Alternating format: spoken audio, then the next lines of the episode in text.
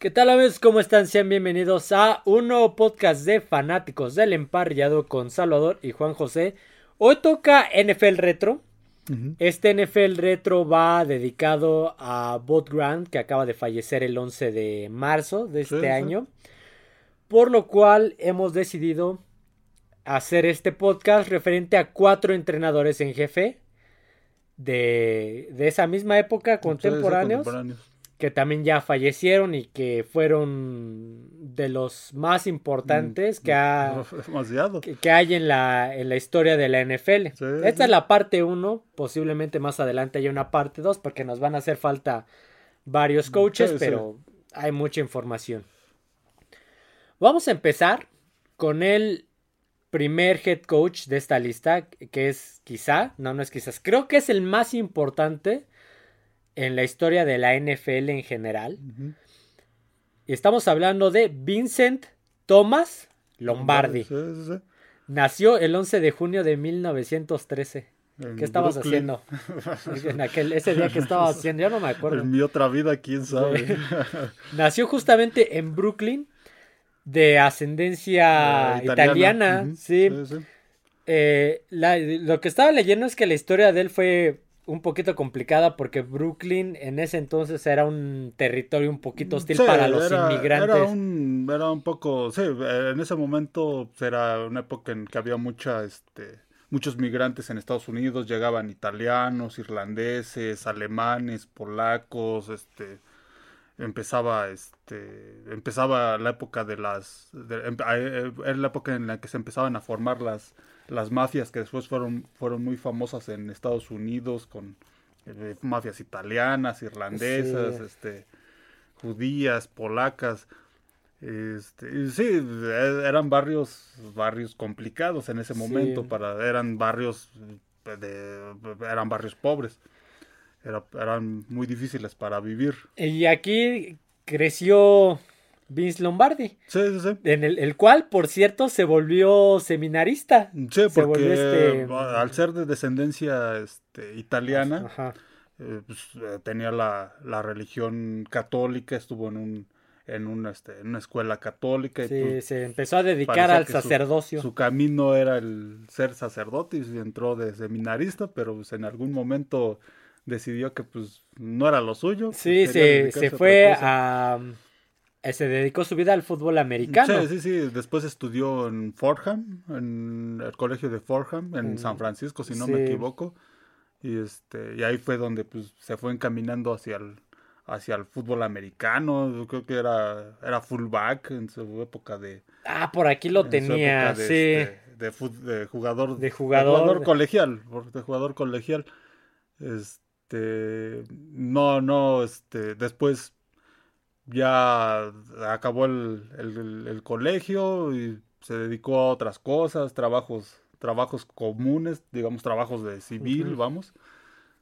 Y eh, empezó creo que entrenando una, una secundaria. Estuvo en la como entrenador de línea ofensiva en la Academia Militar West Point. También, también ahí, después de la secundaria, estuvo ahí y ahí fue mucho, bueno, se considera que ahí fue donde empezó este, esta mentalidad y esta disciplina de, de Vince Lombardi al ser coordinador en la Academia Militar, que es muy famosa, esa de West Point en Estados Unidos. Ahí fue donde se empezó a formar su este, toda su ideología como entrenador, lo que pues ya después este, se reflejaría mm. en, la, NFL. Sí, sí, hay algo que caracterizaba a Vince Lombardi como entrenador, eh, es que era muy, este, ah, ¿cuál era la, palabra? Se me acaba de ir la palabra que estoy buscando. Que, había mucho liderazgo, era, muy, era un líder nato. Y era muy exacto en, lo que se tenía que hacer, muy preciso. Tenía mucha, mucha disciplina. muy disciplinado, esa era la palabra. Sí, sí, tenía mucha, este, mucha disciplina y eso lo, lo plasmó en, sus, en, su, en su equipo, principalmente en los Packers, porque después, ya cuando tuvo oportunidad de, de, incursionar en la NFL, fue como coordinador ofensivo en los Giants. Sí, exactamente, que fue... Fue en los 50, en los 50, más o menos, de hasta el 59, más o menos, ahí pues hizo pareja con otro con otro, grande gran, otro gran coach como Tom Landry que era el coordinador defensivo, pero este ya en el 59 eh, le dan la oportunidad los empacadores de Green Bay de ser su su head coach. Sí efectivamente. Y en Green Bay pues fue donde decía hoy, hoy la NFL la conocemos la conocemos como es ahorita, vaya, gracias a Vince Lombardi. Sí, sí, sí. Muchísimo de, fue muy revolucionario todo lo que hizo. Incluso este tenía dos cosas muy famosas de él, que era el tiempo Lombardi. Sí, sí. El tiempo Lombardi era llegar 10 minutos antes a los entrenamientos. Sí. Y gracias a él se conoce, eh, ¿cómo se llamaba? La Lombardi Suite que era correr por fuera de los tacles. Cuando normalmente se corría, por, por, dentro. Por dentro. Es lo que decía. No solamente era, era la disciplina del, de la línea ofensiva, el trabajo de la línea ofensiva, sino también el talento y la, este, el compromiso, la, lectura del corredor. Sí, sí, sí. Sí, no, eh, todo eso lo fue aprendiendo los años, todo eso, la disciplina, el liderazgo del, del equipo, tal es así que pues tiene muchas, muchas frases. Sí, hay este una que dice, ganar no es lo más importante, es lo único. Sí, sí, sí, tiene más este, enfocadas a que pues, todos los éxitos se, se, este, se obtienen por trabajo. Sí, es lo que decía, o sea, esta frase es ganar, pero no a costa de lo que sea. es por lógica, tienes que ganar porque eres disciplinado, trabajas duro. Sí, sí, sí. O sea, porque te lo mereces. Sí, sí, él no consideraba que el éxito se obtenía, se obtenía de la noche en la mañana, ni de casualidad, ni nada por él, ni se nacía con ello. Él siempre, este, siempre estuvo enfocado en que iba a ser ganador, pero solo con constancia, disciplina, este, y mucho trabajo duro, y eso lo plasmó en este en el equipo de Green Bay y muchas de sus frases que son famosas pues están más o menos este por ese Sí, dice, nunca hizo distinciones raciales ni sociales de ningún tipo. No, él en, su afán de, Era un líder espiritual. Sí, él en su afán de querer ser un, este, un ganador, pues sabía que no podía limitarse a, a, este, a ideologías ni nada de eso, ni a, ni a prejuicios, ni, ni, nada. Aparte, pues no lo traía tampoco. Pues, es hijo de inmigrantes y creció en un creció en una zona de multicultural. Entonces, pues tampoco tampoco pensaba de esa, de esa manera, este, y pues, él, eh, fueran, este, de cualquier raza, de cualquier país o lo que fuera, con tal, si, si tenían talento para jugar, los, los, los llevaba a, los empacadores. De Fue tanto el éxito que ganó los dos primeros Super Bowls de la historia. Bueno, cuando surgió la, el, el, evento del Super Bowl. Ganó los primeros dos, pero anterior a él, me, anterior a ello me parece que ya tenía tres campeonatos, de, la, de, la, NFL, Del antiguo NFL. el récord de temporada regular fue 96 ganados, 34 perdidos, 6 empates. Y en playoffs, 9 ganados y un perdido. Sí, exactamente. Sí. Sí, sí, no, no es un récord muy, muy, este, ¿cómo se puede decir? Muy grande, vamos, a comparación de otros Sí, porque igual no... Porque su carrera como coach fue no, no fue muy larga, fue, fue corta como fue corta, pero qué impacto tuvo. fue, de, fue de mucho impacto porque prácticamente este trascendió con esos empacadores. Sí, que, que, eh, dejó de ser head coach de los Packers en el 60 en el 68 y se mantuvo un año en Packers, pero como gerente general. Sí, ya en un puesto de gerencia y después de ahí. Al año siguiente se va a. a los dos años se va. no, al año siguiente. Se va, a los Washington Redskins, con los cuales sí completa una temporada. La segunda es la que ya no puede. Ya no puede iniciar porque él padecía este cáncer, De, de, colon. sí, sí que, se lo grave y además grave que le diagnosticaron en junio de 1970, ah, semanas antes de dirigir su segundo campamento con los Redskins. Sí, no, fue fulminante eso. En septiembre pues, fue cuando falleció el 3 de el 3 de septiembre de perdón, el 3 de sí, el 3 de septiembre de 1970 fue cuando es cuando fallece este Vince Lombardi. Vince Lombardi volvemos al mismo. ¿Qué impacto tuvo? Que una semana antes de la muerte, la NFL nombró al trofeo del campeón del Super Bowl trofeo Vince Lombardi en su honor. Desde, desde entonces lleva ese nombre. Desde entonces lleva el trofeo Vince Lombardi.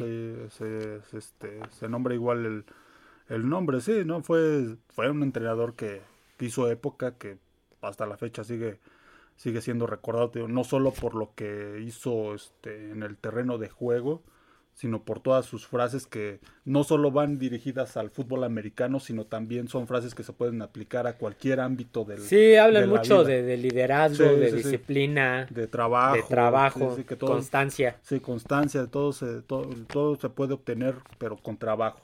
El éxito se logra con, con trabajo, no, no llega así así nada más esperando a que llegue o deseándolo con todas tus ansias y no tienes que tienes que trabajar para este para conseguirlo. Dice, para ello primero había que trabajar, esforzarse y desarrollar un claro sentido de colectividad. Sí, sí. Para él era eso era ganar. Sí, exactamente. para ganar tenías que desarrollar eso. Sí, sí, sí, era todas esas frases son muy o sea, no, no solo se aplican al mundo del, deporte americano, al mundo del deporte, sino se pueden aplicar, cualquier persona las puede aplicar en su, en su vida diaria. Vince Lombardi, después de su fallecimiento, fue inducido al Salón de la Fama del fútbol americano profesional un año después, en 1971. ¿Sí? Lombardi es considerado como uno de los mejores entrenados de fútbol americano de la historia. Sí, sí, sí. Por el espíritu ganador. Sí, sí, sí. Era un, era un entrenador, un motivador, un este. Tenía antecedentes de seminarista. Sí, sí, sí. Sí, tenía sus antecedentes de ser seminarista. Obviamente tenía esa habilidad. sí, sí. ¿Qué, ¿Qué, información tienes sobre Lombardi? Algo extra. lo, lo, mismo, alguien que a lo mejor no fue no fue tan longevo en la NFL como otros que vamos a, mencionar. mencionar. pero el poco tiempo que tuvo ahí que estuvo en la NFL fue de impacto causó un gran impacto en la NFL que sigue hasta la hasta la fecha me acuerdo mucho de Vince Lombardi con su gabardina, mm. sus lentes. Sí, sí, bueno, el coach en aquel juego del Ice Ball, el juego famoso del, del Ice Ball, que pues, muchos dicen que él mandó este, apagar la calefacción del campo de juego, aprovechando la, este, aprovechando la, el frío y la localía y que pues, los vaqueros de Dallas no estaban acostumbrados. a ese sí, pues vas del, del sur del, del país hasta el norte, ¿no? de Wisconsin, pues no.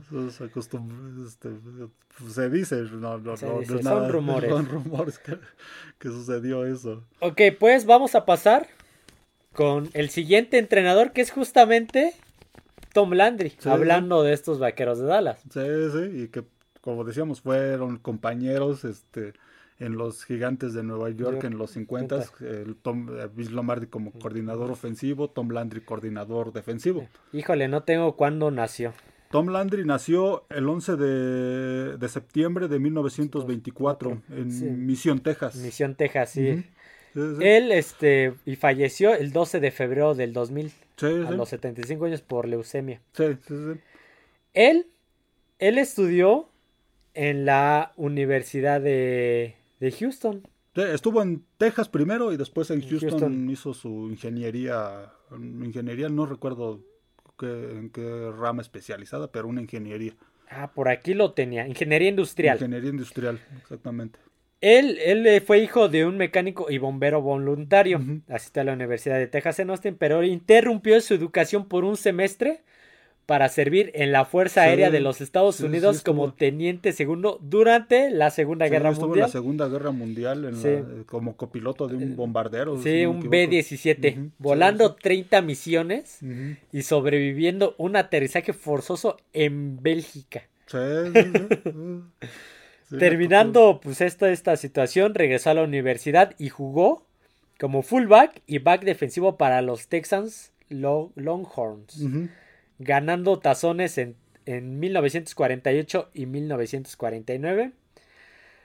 Eh, recibió su título universitario en 1949 y posteriormente recibió un grado académico en ciencias en ingeniería industrial en, Houston. Sí, sí. Eh, sí, tuvo, fue un jugador, este, después de ahí,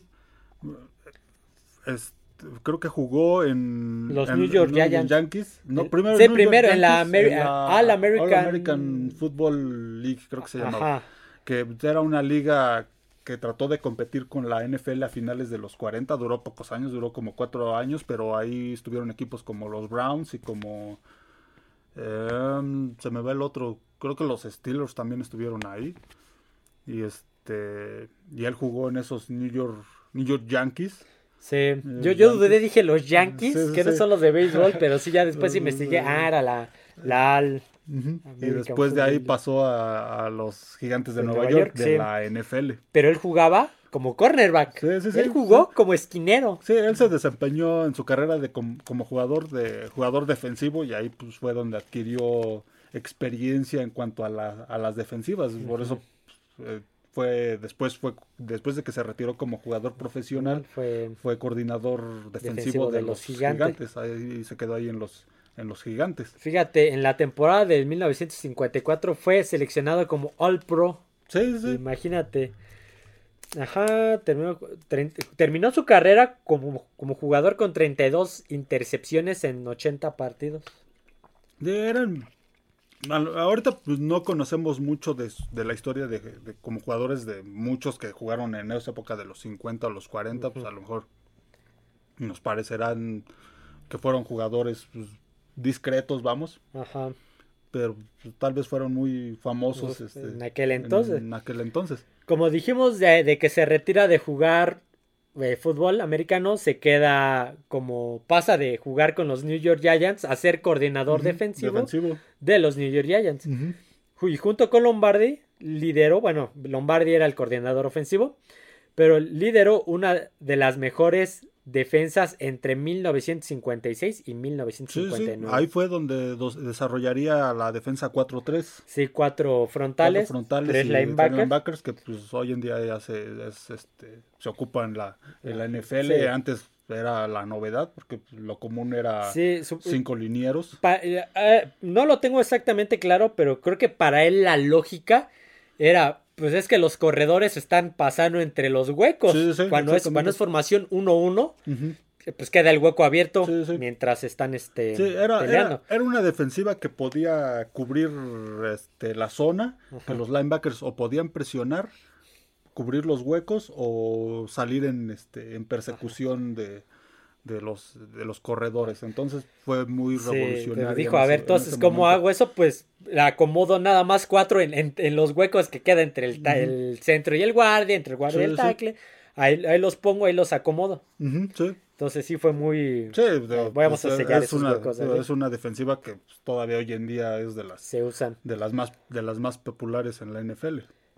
Eh, llevó a los Giants, bueno, llevaron a los Giants a tres apariciones en el campeonato de la NFL, antes Sí, del sí. Super Bowl de la NFL, en cuatro años, pero solamente pudieron ganar uno contra Sí, los Chicago Bears. Chi- Osos de Chicago perdieron contra los Colts y Y- no recuerdo con quién más. Creo que, con- eh, creo que Con- contra los Colts de los- Uni United. Sí, los las dos ocasiones Ujú, perdieron sí, eso. sí. Después de esto, Tom Landry pasa a ser el primer entrenador de este de, los Dallas Cowboys. Sí, cuando recién fundan a los, recién aparecen los vaqueros de Dallas en 1960, pues él es el, a él lo contratan como, como coach. Al principio le costó mucho trabajo, Sí, temporada el- perdedor, creo que no ganó ningún La, partido primera temporada. fue cero ganados, 11 perdidos y un empate. Así fue durante cinco temporadas. Sí, más o tuvo menos. cinco victorias o menos Sí, en las sí, siguientes cuatro. Hasta el 66, que ya fue su primera temporada ganadora y fue la primera vez que Tablas, jugaron. 7-7. Bueno, sí, y- pero les alcanzó para, para, este, para playoffs, si no me equivoco. Sí, ya el año siguiente ya fue cuando llegan al campeonato de conferencia, que fue el, el Ice Bowl. Sí, no, sí. no, fue un año antes. Fue ¿no? un año antes. Un año antes, perdón, del, del Ice Bowl, el Sí, sí. primero. Y después otra vez al Ice Bowl. Y a partir de ahí serían puras temporadas ganadoras hasta el 85. Fueron 20 años de temporadas Ganadoras. ganadoras. 20 temporadas ganadoras. Pues es algo que no muchos coaches lo han hecho en la, en la, en la historia. Sí, ¿no? Y aparte, pues ganó dos Super Bowls. Sí, ganó dos Super Jugó Bowls. cinco. Este, jugó cinco, ganó 13 títulos divisionales. divisionales. Sí, sí. Y es es el tercer coach con más triunfos en, la, historia de la NFL. No, el cuarto con más triunfos en la historia de la NFL. con un récord de 270 ganados, 178 perdidos y 6 empates. Sí, sí. Vince, este, obviamente él, él creó esta defensiva 4-3, pero también innovaba en la, en la posición eh, ofensiva. Sí, trataba, digamos que, eh, ver cómo podía él contrarrestar esta, esta, defensiva. Por lo cual, él, él implementó el hombre en movimiento. la, hay, hay, jugadas que, que ven que este que pasa corriendo el receptor o el corredor. De campo o enfrente, dependiendo de, la Eso para contrarrestar. La formación escopeta también. Y él, la, mayor contribución fue el uso del pre-shifting. Que es este cambiar la jugada en la formación antes de sacarla. Si tienes una formación escopeta, por decirlo de alguna manera, es, ah, ya quedan tres segundos o cinco segundos, vamos a decirlo, la vamos a cambiar y cambias la formación y los jugadores se reacomodan, entonces la defensiva ya no le da, ya no ajusta. Sobre todo para confundir a la defensiva, porque las defensivas cuando se, se, forma la ofensiva, digamos que empiezan a identificar y ya ellos tienen sus, sus señales para cómo defender, pero si las cambian sobre el sobre la marcha, en el momento en que ya está formada la ofensiva, pues ahí cuando... Sí, antes de centrarlo, entonces pues ya ese, ese, tipo de innovaciones las hizo Tom Landry en, los Cowboys. a pesar de ser él ser un, un coach de corte defensivo, también a la ofensiva aportaba este tipo de cosas.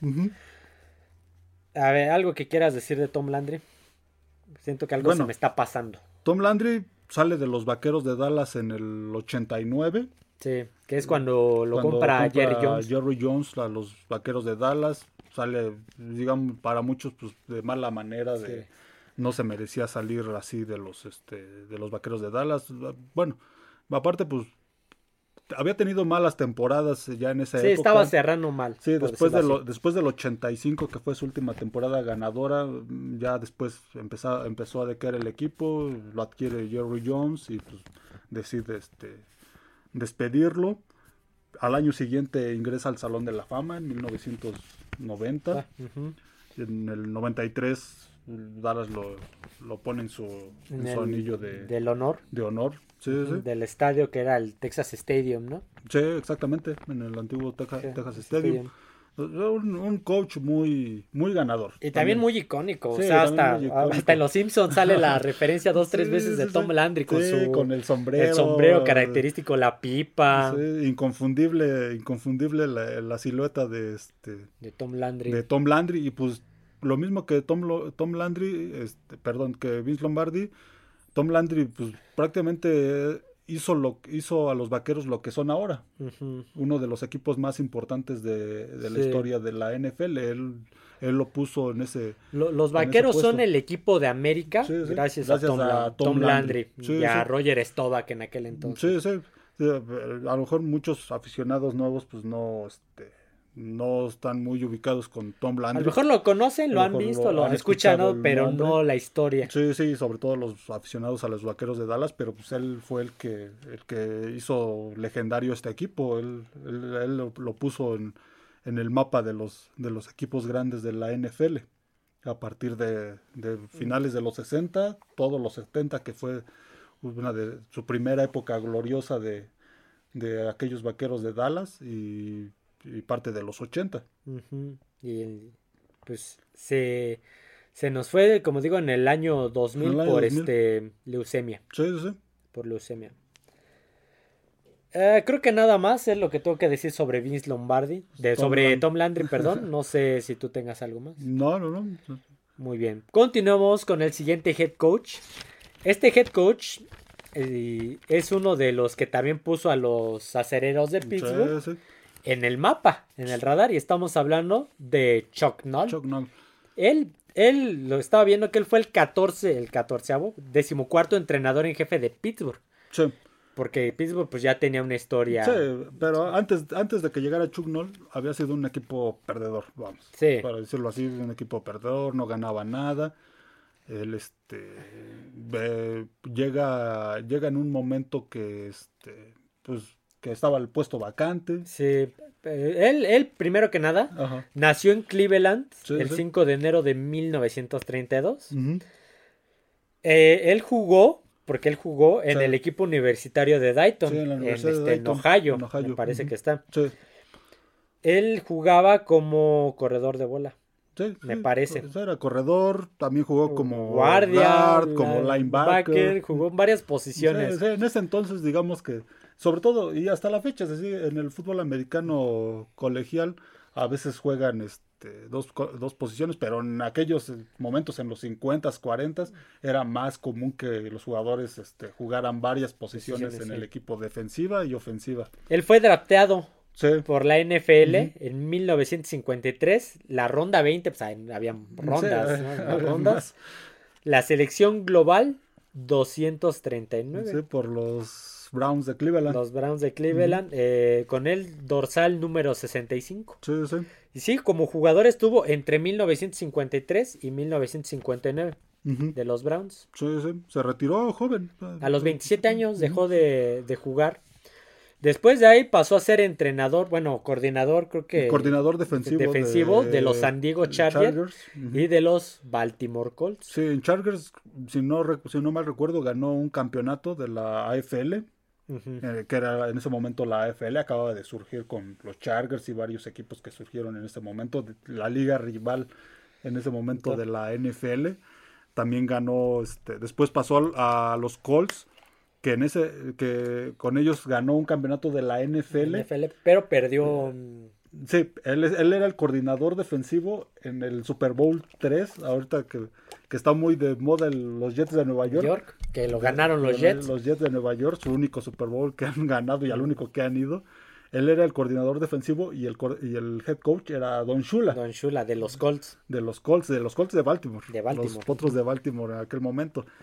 Y un año después es cuando pasa. Sí, estaba viendo que el, puesto de entrenador en jefe de, de, los Steelers se lo habían ofrecido a Joe Paterno. Joe Paterno, sí. Que era el entrenador en jefe de, de Penn State. Sí, un coach legendario del fútbol americano colegial que toda su vida estuvo en Penn State, que duró ahí hasta duró como 40 años, si no es que hasta más, desde los 60 hasta pasados los 2000, 2010. Entonces, este, este lo rechaza y es donde entra Chuck Noll. Sí. Él, a él, eh, por aquí tengo una, una, eh, un día después de la, bueno, de, más bien cuando firmó, este, Chuck Noll con Steelers, eh, obviamente, pues en la conferencia de prensa, le dicen, le, obviamente, pues la prensa ya ves que es medio, es medio especial y ataca para sacar la nota. Le preguntan si él sería quien hiciera de la, una organización del equipo una organización respetable. A lo que él contesta respetable. ¿Quién quiere ser respetable? Eso suena como un completo perdedor. Era, era un coach que, para los que lo conocieron y los que lo vieron como coach, era un coach discreto. No, no, no era de. Tampoco era. Ahora que hablamos de Tom Landry y de Vince Lombardi, que eran coach que tenían frases motivadoras y todo ese, eh, todas esas cosas. Este, Chuck Noll no era así, no era tan expresivo, vamos. No era, no era así de, de, motivar a los jugadores, de arengar, ni de chocar las palmas, de abrazar, ni nada. Era un coach para, para hacer comparación en la actualidad como Bill Belichick. Exactamente. muy, muy, serio. Muy, serio. sí, sí, muy serio. Él lo que tenía era que había sido profesor antes de... Sí.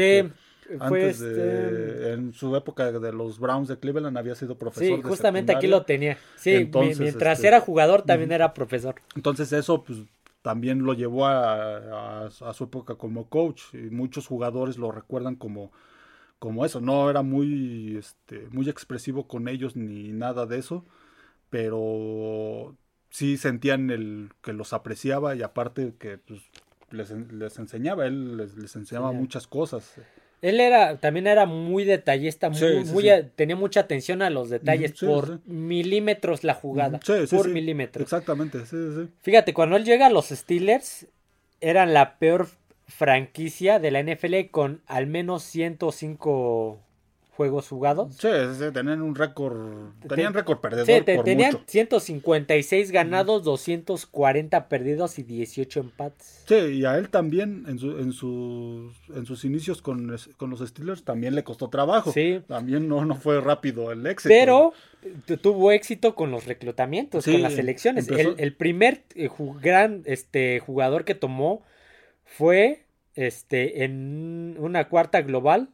Agarró a Minjo Green. Sí, a Joe Green, exactamente. Sí, fue su primer gran movimiento. Sí, y durante los siguientes años también hicieron buenos, este, Sí. buenos reclutamientos en el draft. Al año siguiente de este draft llegarían a los Steelers Terry Bradshaw, Sí, sí. Mel Blount, Jack Ham, Franco Harris. Sí, sí, después ya Jack Lambert. sí, hizo- hizo- Lynn Swan, Jack. Lambert, John Stallworth y Mike Webster. sí, y con, con esos buenos draft, esos buenos draft y aparte pues jugadores a los que les enseñó disciplina y a ejecutar bien las jugadas, a, a hacer un buen trabajo en equipo, pues fal- ya nada más era cuestión de tiempo para que se volviera un equipo, exitoso. Fíjate, re- regresando un poquito a, a lo que de- decíamos de que no, no, no era, nunca se reconoció como autor de grandes discursos.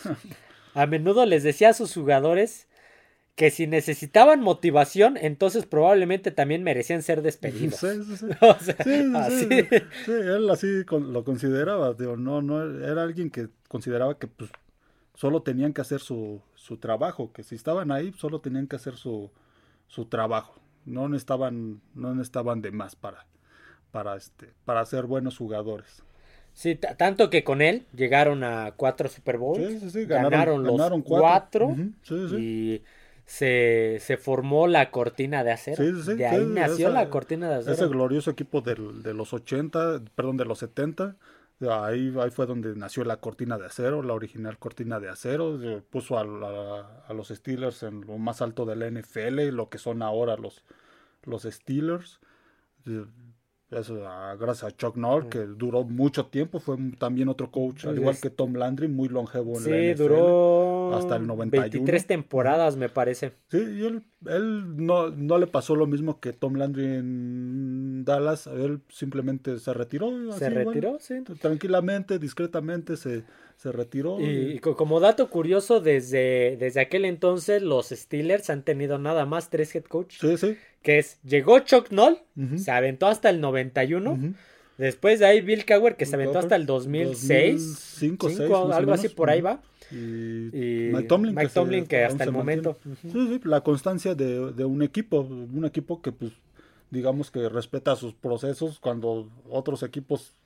en- Sí, por ahí, este... Desde que está Mike Tomlin, otros equipos han tenido. Los Browns, ¿cuántos de- no han tenido? Infinidad de coaches, los Los Raiders, Raiders, Washington. los Lions, Washington, no, hay muchísimos que han ido cambiando así Y brutal. Pittsburgh, pues desde el 69 solo ha tenido Tres. tres coaches. Tres, Tres coaches. coaches. Y es un equipo, el- es uno de los equipos más ganadores y pu- y puso ahí su huella eh, Chuck Noll, los puso en, en el mapa y Sí, dice, no, Chuck Noll se despidió a su manera, con discreción Sí, sí. y éxito. sí, Como un maestro que vuelve a casa el último día de clases con la satisfacción de que les enseñó a ganar a una franquicia que desde entonces está acostumbrada al éxito. Sí, exactamente, exactamente, le puso ese sello a este a Pittsburgh y Pittsburgh es, es lo que es lo que es hoy gracias a, a, A Chuck, Chuck Noll, Noll. a Chuck Sí, Noll. una cultura. Sí, sí, sí, nunca fue un, un este un coach al que le interesara estar en los reflectores ni ser mediático ni nada de eso, al contrario, él digo, tenía la misma actitud comparando con alguien que conocen hoy en día Sí. como Bill Belichick. Sí, y ¿sabes qué ot- otra cosa tiene en común con Bill Belichick? Que ambos han dirigido y ganado al menos cuatro Super Bowls. Sí, sí, exactamente, sí. Como head coach. Sí, sí, sí. Como head coach. Sí, un coach ganador, un coach Ganador. ganador. Ujú. Sí, él, él moriría en el 2014. Sí, no tiene, Sí, no tiene muchos mucho. años. Sí, en Sewickley, Pensilvania, un, en los suburbios de Pittsburgh. Sí, se quedó a vivir en A Pittsburgh. los 82 años. Ujú, Sí, sí. Sí, tenía ahí algún puesto honorario en, en Pittsburgh. aunque pues no estuviera en, las instalaciones, pero pues por la historia lo, tenía ahí un puesto honorario en, fíjate, fíjate, se retiró con un récord. Deja, deja regreso este dato. ¿Dónde lo tenía? Regreso este dato. Cuando agarró a los Steelers, iban 156 perdidos, 240, 156 ganados, 240 perdidos y 18 empatados. Él se retiró con un récord personal de 202 juegos ganados, 146 perdidos y un empate. Sí, transformó, transformó a Pittsburgh, lo convirtió de un equipo perdedor, que en ese momento pues, era un equipo gris antes del 69, a un equipo ganador. Que es de los más importantes de la historia y en México es de los más populares. es de los más populares, sí, igual Dallas, lo que decimos, lo que decimos de Dallas con Tom Landry, Pittsburgh con Chuck Noll, se convirtieron en los más importantes. Sí, tanto que hasta las rivalidades de aquellos años, los finales de los Super Bowls. Sí, como dices, no solo en Estados Unidos fueron de, bueno, son de los dos equipos más importantes, sino trascendió eso hasta, hasta aquí a México. durante esa época, en los 70s y en los 80s, fueron los equipos este, con donde empezó a crecer la afición más grande aquí en México, los, los vaqueros de Dallas y, los, aceleros de Pittsburgh. Muy bien, algo más que tengas que... Bueno, eh, ingresó al Salón de la Fama en 1993, dos años después de que se retirara. Ok. Ya, ya acabamos con estos tres entrenadores. Vamos a pasar con el último entrenador en jefe, que es el, a pesar de que lo dejamos al último, pero no por menos importante, sino para, darle un cierre, porque este es el eje de este podcast. por lo que se creó este podcast. Por lo que se creó este podcast en particular. La noticia que, que se mencionó la semana pasada, bueno, o sea, que desde el sábado ocurrió y que lo hemos mencionado mucho en este canal a este, a este individuo. y estamos hablando de Harold Peter Grant Jr., mejor conocido como, Bob Grant. Sí, sí, a lo mejor muchos digamos que no están tan familiarizados con él porque pues no, este, ¿cómo se puede decir? No estuvo en un equipo que... Que fuera popular. fuera tan popular como los fuera de, México. de Dallas. fuera de Estados Unidos, perdón. Ajá, perdón. Eh, este, o, Green Bay, no, no era de estos tres equipos pero dentro de la NFL, pues para los que conocen de la NFL, este, pues es un coach importante. Sí. Eh, fue coach de, de los vikingos de los 70. Él nació en Wisconsin el 20 de mayo de 1927 y adelantándome un poquito, acaba de fallecer, hoy, hoy que estamos grabando es 17 de marzo, él falleció el 11 de marzo del 2023. Sí, sí, por eso hacemos el podcast. Sí, murió el sábado pasado, justamente por eso estamos, eh, por eso es el eje de este podcast y lo dejamos al final para darle este cierre. Él fue un jugador de baloncesto de fútbol americano y que por ahí creo que había visto que había jugado este béisbol. Sí, era, un jugador muy, era una persona muy atlética, eh, medía, medía 1.91, entonces era, era muy, muy atlético, eh, practicó muchos deportes durante su juventud, jugó en la Universidad de Minnesota a básquetbol. Sí, en los Lakers de Minneapolis. jugó en los Lakers de Minneapolis cuando estaban en Minneapolis, que ahora son los Lakers de Los Ángeles. Dato, dato chapoy. Que ahora son esos Lakers surgieron en este Minnesota. y después pasaron a Los Ángeles y con ellos jugó dos temporadas. Sí, 49. Bueno, jugó eh, entre el 49 y el 51 jugó. Sí, sí. Ganó un campeonato con ellos, de hecho. Un campeonato de la NBA con los Lakers de, de Minneapolis. Ahora Lakers de Los Ángeles, pero ganó un campeonato con ellos. Y después de ahí lo drafteó, lo draftearon las Águilas de Filadelfia. Filadelfia, sí, fue una cuarta, ah, no, este fue del, este fue el draft de la NBA, espérame. Él fue el draft de, porque curiosamente sale el draft de la NBA, pero no el de, de la NFL. En la NBA lo draftearon en una cuarta ronda, puesto 46 en 1950.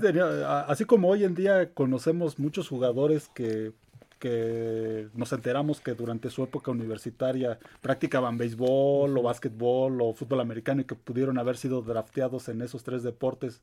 Así, ya desde ese entonces había, había este tipo de deportistas y Wood Grant era uno de ellos que pues tenía cualidades para practicar básquetbol o fútbol americano. Fíjate aquí, me voy a regresar un poquito, que él se alistó en la Armada de los Estados Unidos y tras dejar el ejército aceptó ir a jugar con los Golden Gophers de la Universidad de, Minnesota. Sí, sí, sí, del Big Ten, de la NCAA. Sí, que me parece que por ahí ganó también un reconocimiento.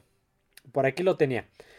Este, donde jugó, practicó baloncesto, fútbol americano, béisbol. Fue elegido en dos ocasiones como el mejor en el mejor equipo de la Big Ten Conference en baloncesto en tres temporadas promedio. Esto no sé cómo se maneja de ocho puntos por partido. Sí, son, es, un promedio, es, el, es el promedio de, puntos que anotan en, un juego, más o menos. Que pues es un promedio, a lo mejor no de, gran anotador, pero es un promedio aceptable. en la NBA, como dices, ganó el campeonato contra los nacionales de Syracuse. Sí, sí, sí cuando recién estaba empezando la, la NBA en ese momento. Eh, era, un, era alguien que, como digo, tenía muchas cualidades de deportista. Después de, de, este, de jugar en los Lakers de Minnesota, jugó en las Águilas de Filadelfia como receptor. Eh, ahí fue tratado en el puesto 14. del 51 al 52, si no me equivoco. Sí, en su segunda temporada acabó como segundo mejor de la liga en recepciones, porque era receptor, con 84 y en la misma posición en yardas por partido en recepción con 83,1 yardas por partido. Un, un, promedio. Sí, o sea, acaba, vienes de ganar el campeonato con los Lakers de, de, Minneapolis. Y pues también funciona bien en el, fútbol americano. Y eres el segundo mejor receptor de la. 83 yardas por, por partido de, en promedio. Pues muchos equipos lo querrían hoy en día. Sí. Fíjate que a pesar de que tuvo un buen rendimiento en su segunda temporada, no estaba satisfecho con su contrato. Por lo cual sale de los Philadelphia Eagles y, migra a los Winnipeg Blue Bombers de la Liga Canadiense. Sí, sí, de la CFL. Sí, donde jugó cuatro temporadas. y acabando en tres de ellas como el mejor receptor de la liga. Sí, sí. sí, sí, sí. Tenía muchas cualidades para el fútbol americano. También creo que jugó como este este a la defensiva también. Sí, también jugó como a la defensiva. En aquel momento era este común ver jugadores que eh, aquí lo tengo traducido, no sé cuál era el alero en la NBA. El alero es este es una posición ofensiva de, la, NBA. Él jugó como alero en la NBA, wide receiver y defensive end a la defensiva en la NFL. eh, después de, de, este, de jugar con los, eh, de ser jugador en los Blue Bombers, eh, sería entrenador. Sí, ser, dice, me retiro de jugador, pero se queda, eh, creo que el mismo año se queda como entrenador, se ofrece a los 29 años. Sí, se, retiró, se retiró joven también. Dirigió al equipo durante nueve temporadas, llevándolos a disputar Seis Grey Cup, que es como el Super Bowl. Sí, es muy recordado en Winnipeg. Creo que está hay una estatua afuera del estadio del equipo de los Blue Bombers de Winnipeg, de, Bud Grant. Y ganó cuatro campeonatos de la Canadian Football League. ganó cuatro Super Bowls, por decirlo así, de la Liga Canadiense. Sí, es alguien muy reconocido en, Winnipeg. Tiene hasta una estatua ahí fuera del estadio y todos lo recuerdan con, con mucho cariño ahí en Winnipeg. Sí, en total consiguió 122 victorias, 67 derrotas y 3 empates. Y en 1967 regresó a Estados Unidos para hacerse cargo del, del equipo de los Minnesota Vikings. Sí, exactamente. De la NFL. Sí, un equipo donde pues, también hizo, este, hizo historia. nada más, este, no, nada más 18 temporadas. Sí, estuvo ahí 18 temporadas hasta el 85, jugó cuatro Super Bowls. Ganó un, un título de campeón de la NFL. no de Super Bowl, de, la, NFL. Y jugó cuatro, este, Super Bowls. cuatro Super Bowls, no pudo ganar ninguno, pero tuvo equipos muy competitivos, esos de, este, de Minnesota, ya hablábamos de, de la defensiva de la Purple People Leaders que este, una gran defensiva, equipos muy, muy constantes, con Frank Tarkenton como coreback, Joe Cap también en un momento como, como coreback. Entonces un equipo muy, muy bueno en los, en los 70 Sí, que igual, igual y no trascendió en cuanto a popularidad fuera de Estados Unidos, pero muy importante en esa época. Sí. Que como decíamos, en algún momento hablamos de, de los juegos fríos. ¿Te acuerdas que hablamos del Seattle, el Minnesota, que el, lanzamiento de moneda. Yo cuando lo vi dije, ¿quién es ese viejillo que va entrando en playera? Mientras los jugadores y todos en la banca con sus chamarras, doble ropa, bueno, un polo abajo del uniforme y, y este y todo eso y él entrando así en pura playera. Y pues sí, o sea, nació en este nació en Wisconsin, jugó en Minnesota, jugó en Winnipeg, en Canadá, entonces ya estaba a Minnesota a entrenar en un estadio abierto. Sí, después de que se retirara de, de, la NFL, este, pues siguió viviendo en Minnesota. De hecho, pues ahí en Bloomington es donde, ah, donde vive y acaba de morir. Acaba de fallecer. En Bloomington, Minnesota. Entonces, pues, estaba acostumbrado a ese tipo de clima. Entonces, aquella vez en aquel juego de, de playoffs hace unos años de Minnesota contra Seattle, pues, pues digamos que era como primavera para él. Sí, no todos congelándose y él lo ves en la banca y nada más así, pues ya encorvado de... Sí, ya una edad avanzada, sí, ya tenía 80 Pero es, respirando y casi casi hasta se quitaba la gorra. Y... ah, muy característico, siempre utilizó su gorra de, de Minnesota. siempre traía su gorra de Minnesota, hasta en el en ese partido de playoffs la traía puesta. Sí, sí, no, un coach legendario en la en la NFL. Digo, no, no, no tuvo la misma popularidad que, que, este, que los tres anteriores que, hemos nombrado, pero dentro de la, del fútbol americano muy, este, muy trascendente y muy, muy importante. Puso también a esos vikingos en un en este lo convirtió en un equipo ganador en ese momento.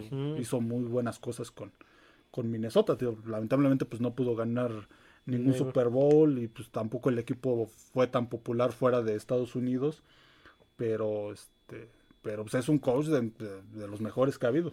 Sí, realmente yo no conozco nadie, así que de amistades o conocidos que le vaya a Minnesota. Sí, no, fuera de Estados Unidos pues no es un equipo tan, tan popular, al menos aquí en México sí se conoce, pero sí no hay mucha este mucha afición, a lo mejor hasta pues, muchos aficionados de Minnesota algunos que habrá por ahí, a lo mejor no ubican a, a Wood Grant, porque pues sí fue desde aquellos 70 hasta, hasta ahora, pues no han tenido muchas temporadas tan buenas. Tan buenas.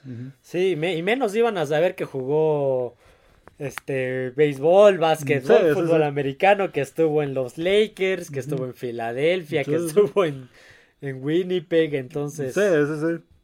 Son datos, algo más que tengas sobre Wood Bueno, su récord en, este, en la NFL fue de 151 ganados, 87 perdidos y 5 empates. Sí, sí, y 4 Super Bowls que pues no pudo ganar. Fíjate, en, el, en el 69 le entregaron el, premio al entrenador del año de la NFL. Sí, sí, sí. Le tocaron, le tocó enfrentar equipos muy fuertes para Pittsburgh. A Kansas en su buen momento. Sí, con Pittsburgh. Hank Stram, otro gran coach.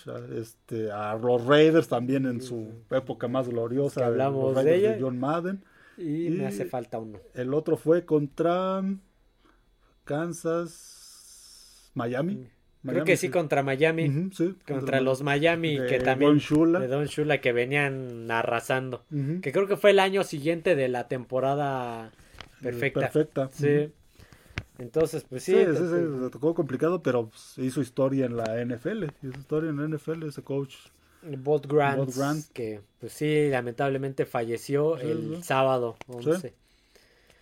Ni modo, así nos va a pasar a todos. sí, sí, sí. Pues, hemos perdido a... pues ya, ¿cuántos hemos perdido? sí, uno de los coaches legendarios de, de, la, de la NFL, Bob Grant, merece, merece mención, a pesar de que aquellos, de que no pudo ganar con los Vikings, pero hizo época, hizo época, con aquellos vikingos. Sí, busquen, busquen los highlights, busquen su historia de Bob Grant y van a ver cómo como en Minnesota en el este en el estadio municipal. Sí, sí. a veces hasta nevando se veía el, aliento cuando exhalaban él estaba en playera y mantenía a sus jugadores igual. Bueno en puro jersey. En puro jersey. En puro jersey. Pues nada con esto cerramos este podcast de alguna manera homenajeando no solamente a Bob Grant sino a, algunos coaches contemporáneos de él de su época que, Vince Lombardi, Tom Landry, Chuck Noll, este, y los cuatro innovadores, los cuatro revolucionarios que, cambiaron la NFL a como es, como la conocemos y, y, que cambiaron la historia de los equipos en los que estuvieron. Cambiaron la historia, ya decíamos de Dallas, este Pittsburgh, que se volvieron equipos ganadores con sus coches, Green Bay ni se diga, Este, Minnesota también con Bob Grant, estos coaches, pues aparte de... Les dieron nueva vida. De innovar, les cambiaron la cultura a estos equipos, los hicieron equipos este, ganadores. tanto que Minnesota, bueno, Minnesota creo que siempre se ha caracterizado, por, al igual que Steelers, por la defensiva. Sí, sí, sí. Por, y, por ejemplo, Green Bay y Dallas siempre se han caracterizado por tener una muy buena ofensiva. Sí, exactamente. Y todo es pues gracias a estos, estos coaches. Sí, ahorita que dices Dallas, en algunos partidos este, recientemente, si, si han visto, sobre todo los aficionados de Dallas, y a lo mejor algunos sí lo ubicarán, algunos de los viejos aficionados de Dallas, cuando en los partidos en donde Dallas va ganando este ya ampliamente y simplemente hacen formación victoria.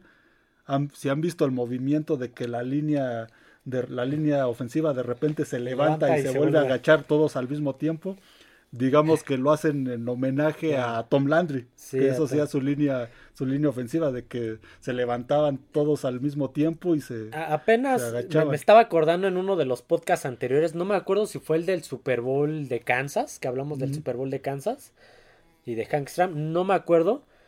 Eh, de igual que apenas que murió Len Dawson, mm. en, un partido, él, tenía una manera muy peculiar de, ordenar el hold, mm. Que es este, el coreback y no a nadie, ya ves que ahorita es el coreback y todos alrededor alineados dependiendo de la posición. Y en aquel entonces era el coreback y los, los jugadores enfrente de él, viéndolo. y él mandando la jugada y explicándoles. Apenas también hicieron ese cuando murió este Len Dawson, Patrick Mahomes y Kansas hicieron ese homenaje. eso es lo bueno de la NFL, que no, no, se olvida de su historia y por eso pues es que todavía siguen recordando estos coaches. Sí, estos coaches. Hay una segunda parte, no, no les prometo cuándo, yo creo que pasando el draft la retomaremos igual que la de los estadios. Porque nos faltaría hablar sí, hay varios coaches. Stram. sí, sí, Hank Stram, Don Shula, que pues, es el máximo, el coach con más triunfos en la historia del NFL, por arriba de Belichick. Este, John Madden. John Madden. Y Papauso. Sí, y varios más. Y varios más que sí, pero estos como que son los más importantes. Sí, sí. porque todavía viene Dick Vermeer, sí, Bill Walsh, Bill Walsh Joe Gibbs, Marv Levy, el de los Bills de Buffalo, de los cuatro Super Bowls, Bill Parcells. Sí, vienen, hay, muchos, pero digamos que estamos empezando por los más importantes y estos pues, son los más importantes, aunque no conozcan a Boot Que crearon toda una, una era. Una era. Pero bueno, espero les haya gustado este NFL retro. La verdad es que, pues, para mí fue muy emotivo. Sobre todo muy emotivo leer la historia, la biografía de, de estos cuatro coaches. Sobre todo, por ejemplo, Tom Landry, que estuvo en el ejército. También Botwan, que se enlistó por ahí al servicio militar. y que regresaron triunfantes a la NFL. Eh, no olviden suscribirse al canal, darle like al podcast, comentar qué, tal les pareció. Y no olviden seguirnos en las demás plataformas como Spotify, Amazon Music y Apple Podcast. Así como en Twitter como FD Emparrillado. Así que bueno, ya empezó ahora sí oficialmente la agencia libre, el año nuevo. Sigue habiendo muchas cosas como el caso Aaron Rodgers que ya perdí la esperanza. Ya, no voy a esperar nada de él, así que... Nada más está ilusionando a los Jets. Y a todos. Así que bueno, eso sería todo amigos. Nos vemos. Adiós a todos.